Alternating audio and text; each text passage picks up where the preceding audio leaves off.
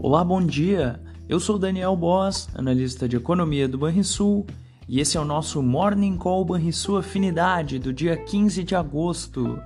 No exterior, o destaque da agenda será as vendas no varejo dos Estados Unidos, além de discursos de dirigentes do Fed.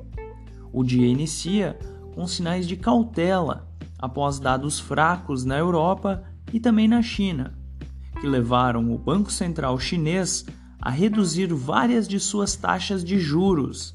Já na Alemanha, a bolsa recuou após os dados do índice ZEW avançarem abaixo da previsão, permanecendo em território negativo. Por aqui, os dados fracos da China deverão impactar o mercado e impor cautela aos ativos domésticos em meio ao dólar mais forte ante várias divisas. Os ruídos na esfera política e o mercado de commodities em baixa tendem a dificultar a missão de retomar o caminho das altas por parte do Ibovespa. A análise do arcabouço fiscal parece ter sido adiada para o fim do mês, após um atrito envolvendo o ministro da Fazenda e o presidente da Câmara dos Deputados.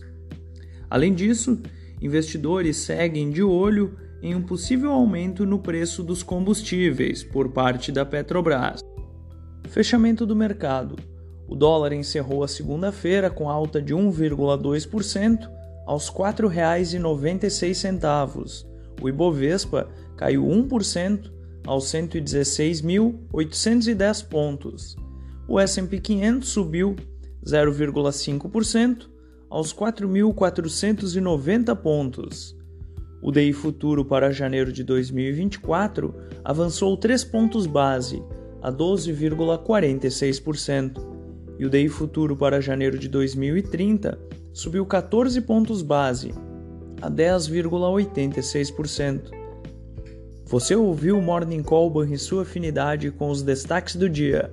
Acompanhe de segunda a sexta-feira o nosso overview.